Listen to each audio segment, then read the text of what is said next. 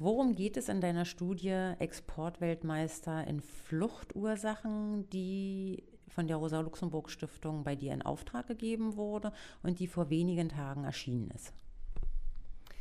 Die Idee zu der Studie entstand 2014, also in der zweiten Jahreshälfte vor dem Hintergrund der ähm, sowohl der Neuorientierung der deutschen Außenpolitik und auch der zahlreichen Krisenherde, die sich wie so ein Feuerring um äh, die mittelbaren und die unmittelbaren Außengrenzen der Europäischen Union gelegt haben.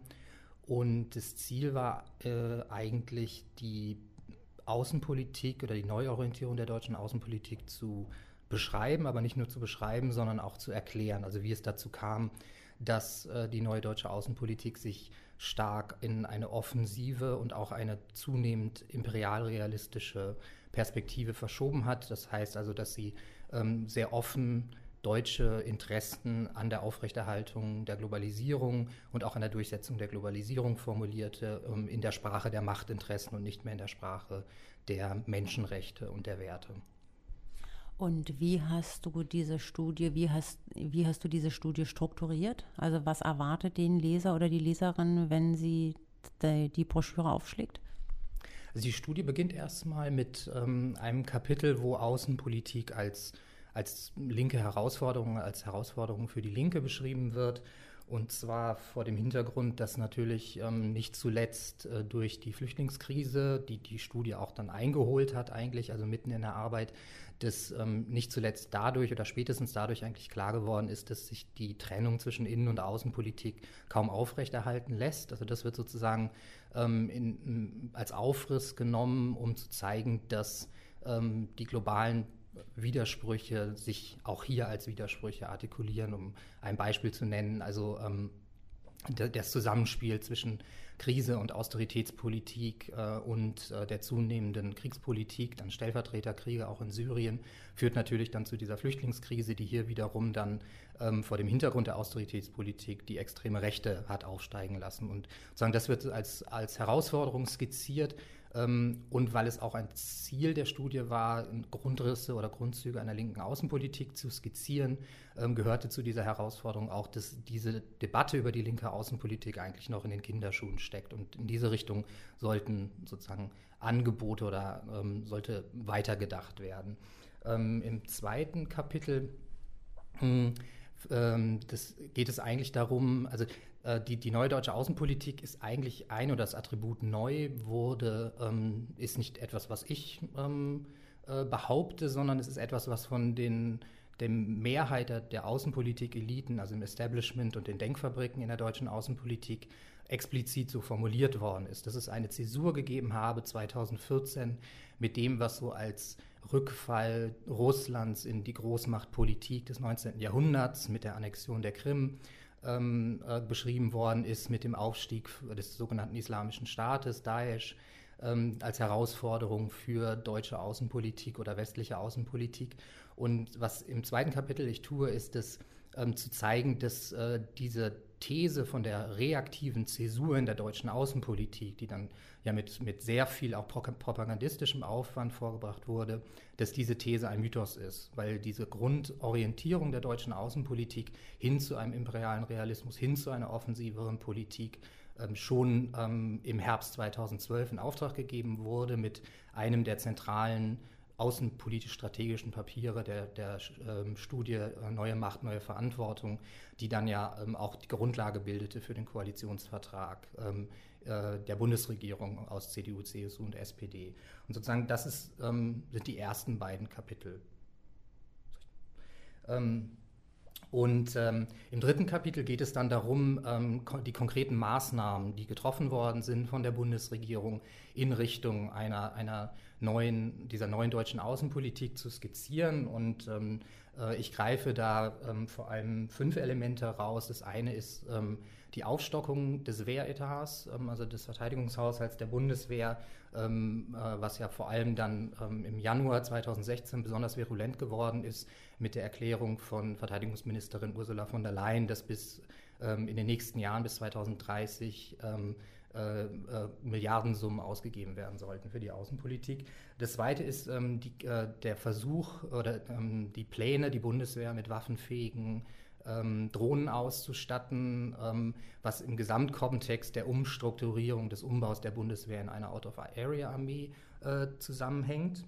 Mm, das dritte ist der außenpolitische Tabubruch vom September 2014, wo die Bundesregierung offen formuliert hat, dass sie ab sofort Waffen in Kriegsgebiete liefert. Das heißt also, sich zum aktiven Akteur in ähm, Kriegen, in Stellvertreterkriegen wie in Syrien macht. Ähm, das ist ja dann mit, mit der Bewaffnung und Ausrüstung und Ausbildung der, der ÖPG-Einheiten passiert, ähm, was natürlich auch innenpolitisch wiederum sehr, sehr relevant ist, weil ähm, wenn man sich die letzten islamfundamentalistischen terroristischen Anschläge anguckt, wurden sie immer begründet mit Rache für Syrien. Das heißt, Deutschland ist ein aktiver Kriegsteilnehmer im Stellvertreterkrieg in Syrien, was in den Augen von Sympathisanten von Daesh Deutschland zum Kriegsterritorium macht. Und ähm, diese Sympathisanten kommen ja in der Regel auch nicht mal von außen, sondern sind ja häufig dann auch ähm, äh, Personen, die hier teilweise auch christlich sozialisiert worden sind und dann ähm, zum fundamentalistischen Islam konvertieren als einer spirituellen Gegenideologie.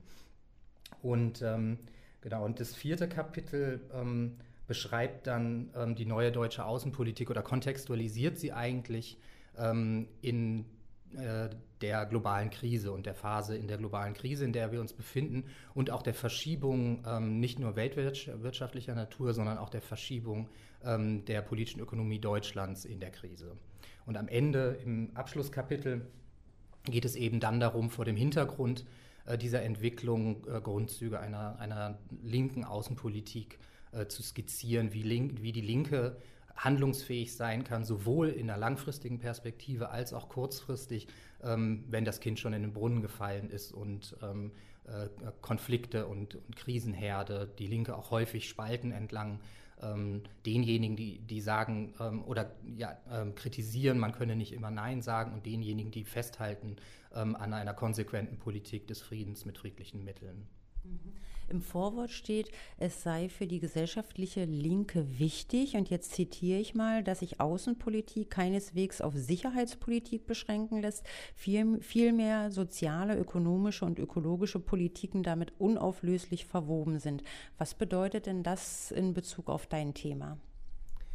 Also wenn man sich, ich glaube, was wichtig ist, ist ähm, da eine langfristige Perspektive einzunehmen und ähm, auch die Ursachen ähm, von Flucht ähm, äh, in den Blick zu nehmen. Ähm, und die Hauptursache von Flucht sind Kriege. Das ist eindeutig. Also die von den 59,5 Millionen Menschen, die 2014 ähm, weltweit auf der Flucht waren, ist, sind die meisten davon unmittelbare Kriegsflüchtlinge und die meisten davon wiederum, oder der Großteil sind ja Binnenflüchtlinge in den einzelnen Ländern.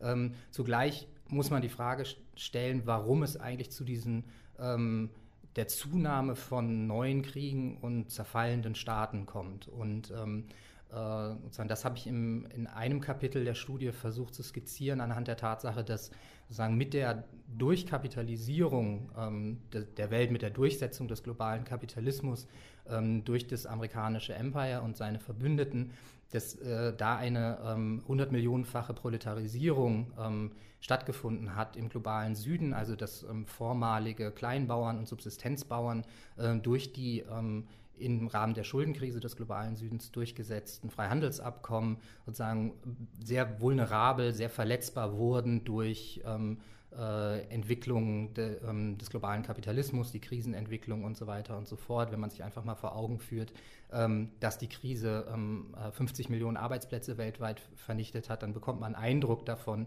sagen, was auch die, die Push-Faktoren sind, die Menschen zur Flucht, zur Migration zwingen, die ähm, äh, Staaten in Bedrängnis bringen, ähm, die viele der Konflikte, die dann in ja nicht zufällig im Zuge der Krise ausgebrochen sind, einschließlich des arabischen Frühlings, auch bedingt haben. Und äh, wir haben es tatsächlich mit einer, also seitdem es die Schuldenkrise und die Freihandelsabkommen gab, seit 1980, haben wir eine annähernde Verdopplung ähm, derjenigen Menschen, die ähm, lohnabhängig sind, ähm, also die man im weitesten Sinne zu einer globalen Arbeiterklasse zählen kann und die eben sozusagen sich, ähm, also ähm, starkes Widerspruchspotenzial bieten, im, vor dem Hintergrund auch der Volatilität ähm, der Weltwirtschaft äh, und so weiter und so fort.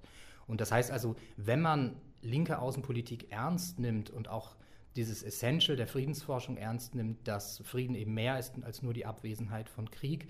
Da muss man auch langfristig natürlich Fluchtursachen bekämpfen und eine der zentralen Fluchtursachen ist eben die Durchsetzung der sogenannten Freihandelsabkommen, die ja keine Freihandelsabkommen sind, wenn hochsubventionierte Agrarkonzerne des Westens ähm, die äh, Märkte des, des, globalen Südens fluten und ähm, ähm, eben dafür gesorgt haben und weiterhin dafür sorgen, dass ähm, hunderte Millionen von Bauern nicht mehr konkurrenzfähig sind und dann in die Städte drängen, wo für sie aber auch keine Arbeitsplätze sind. Das heißt also, wer ähm, Fluchtursachen bekämpfen will, muss ähm, Freihandelspolitik bekämpfen. Welche weiteren Fluchtursachen gibt es noch? Die ähm, Hauptursache ist und bleibt der Krieg, ähm, was natürlich auch für linke Außenpolitik ähm, oder für jedwede Außenpolitik ähm, die Herausforderung ist, diese verdammten Kriege zu beenden. Also ähm, vor allem natürlich den Krieg in Syrien, der am, am meisten ähm, äh, Flüchtlinge ausblutet und ähm, ja ein Krieg ist, der ähm, sich in kürzester Zeit, in wenigen Wochen äh, und Monaten von einem Bürgerkrieg in einen, in einen Stellvertreterkrieg verwandelt hat, wo neben Russland und äh, den westlichen NATO-Mächten, ähm, den USA, ähm, ja auch ganz viele Regionalmächte ähm, ihre Finger im Spiel haben und Interessen haben, von der Türkei über Saudi-Arabien bis zum Iran. Das heißt also, es ist natürlich eine ganz wichtige ähm, Heraus Herausforderung oder Aufgabe, dafür zu sorgen, dass dieser Krieg erstmal beendet wird. An welche Zielgruppe hast du gedacht, als du diese Studie geschrieben und dann auch für die Rosa-Luxemburg-Stiftung veröffentlicht hast?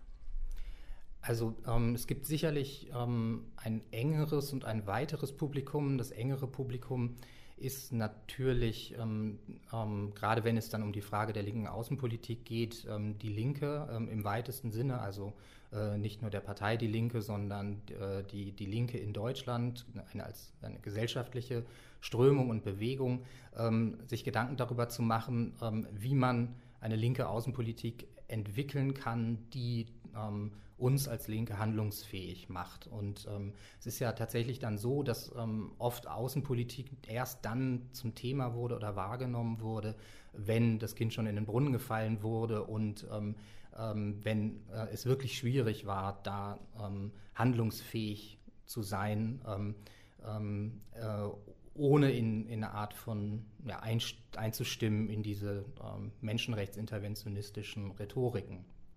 Ähm, das heißt also, es äh, ist gerichtet vor allem auch an die innerlinke Debatte im weitesten Sinne in Deutschland, wie es gelingen kann, ähm, Innen- und Außenpolitik zusammenzudenken.